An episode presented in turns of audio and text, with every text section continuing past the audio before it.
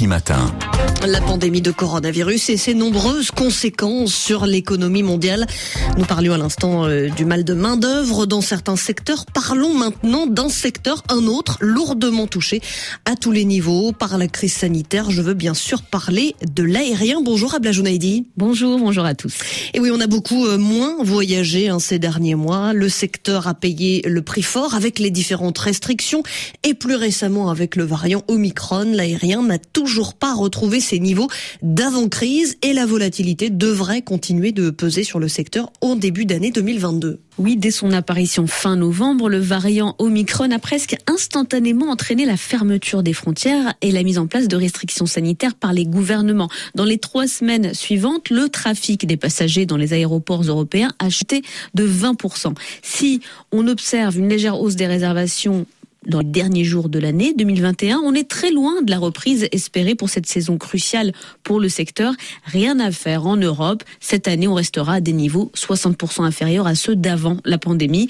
Pour des marchés clés, à commencer par l'Asie, la reprise a tout du mirage. Le trafic n'a pas retrouvé du tout son niveau euh, d'avant la crise, ce d'autant moins qu'en Chine, on applique la politique dite du zéro Covid, l'application de mesures strictes et immédiates pour réduire à néant la circulation des cas. L'association internationale des compagnies aériennes s'émeut d'ailleurs des politiques restrictives des gouvernements. Surtout quand les mesures prises dans l'urgence pour contenir la propagation des cas ne sont pas ciblées et pas coordonnées selon l'association.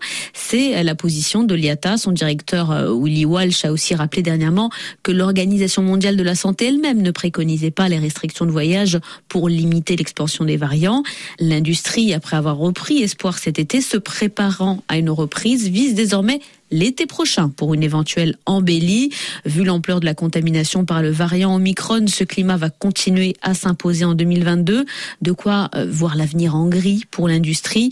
Au total, d'après les derniers chiffres fournis par l'IATA, les pertes en 2021 devraient atteindre les 190 milliards de dollars pour le secteur. Même les compagnies aériennes low cost, qu'on présentait comme euh, les gagnantes potentielles de la crise, prévoient des pertes annuelles plus grandes à l'image de Ryanair. Les pertes pourraient être nettement moindres en 2022 2022, mais la carte du trafic reste rouge pour l'association des transporteurs. Alors malgré tout, il n'y a pas eu non plus de vague de faillite cette année. Oui, les transporteurs ont pu compter sur un soutien, hein, celui de leur État respectif. Bien sûr, Air France KLM, par exemple, a bénéficié euh, de 4 milliards d'euros de prêts garantis par l'État français, que la compagnie a commencé à rembourser. Lufthansa, elle, a déjà totalement remboursé la somme que lui a prêté l'État allemand.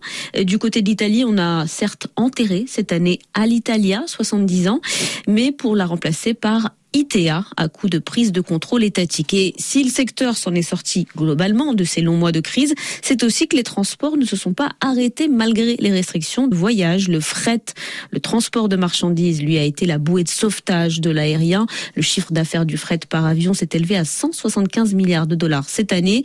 Et à l'heure où les achats en ligne sont devenus une tendance de fond, le fret aérien a de beaux jours devant lui. On estime que la flotte d'avions cargo devrait augmenter de 60% d'ici 2039. Et pour les produire, il faut des constructeurs dans la lutte entre les deux titans Boeing et Airbus. C'est définitivement le géant européen qui s'impose.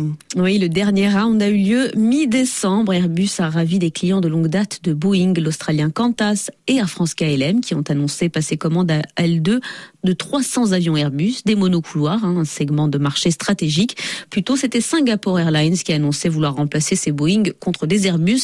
Le constructeur américain peine encore à retrouver pleinement la confiance de ses clients, notamment ceux de la famille 737, affectés notamment par les problèmes de sécurité. Merci à RFI.